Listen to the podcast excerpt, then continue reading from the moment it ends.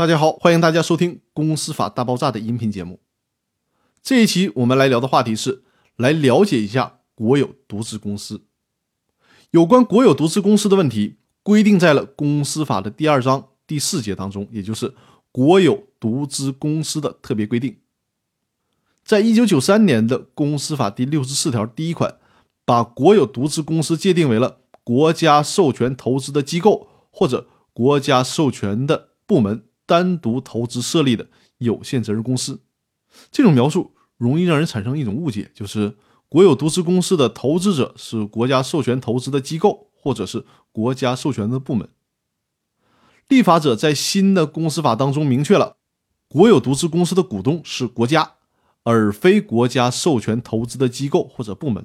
另外，新公司法明确了国有独资公司的代理人是国务院或者是地方人民政府。他的副代理人是国务院或者是地方人民政府授权的本级人民政府国有资产监督管理机构。在公司法的第六十四条第二款有这样的规定：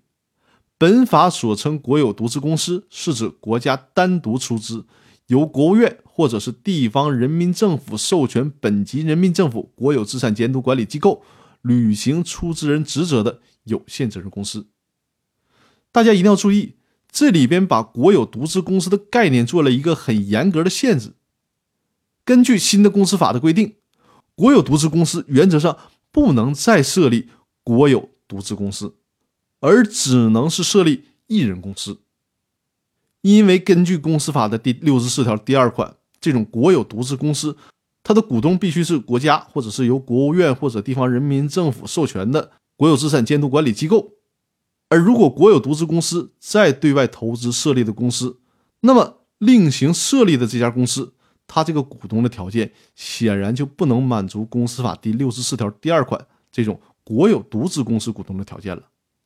所以说呢，不要以为国有独资公司在设立的全资子公司还属于国有独资公司，不是的，这个全资子公司只能是一个一人公司而已，这是需要大家注意的。那好，我们今天的分享。就到这里，我们明天再见。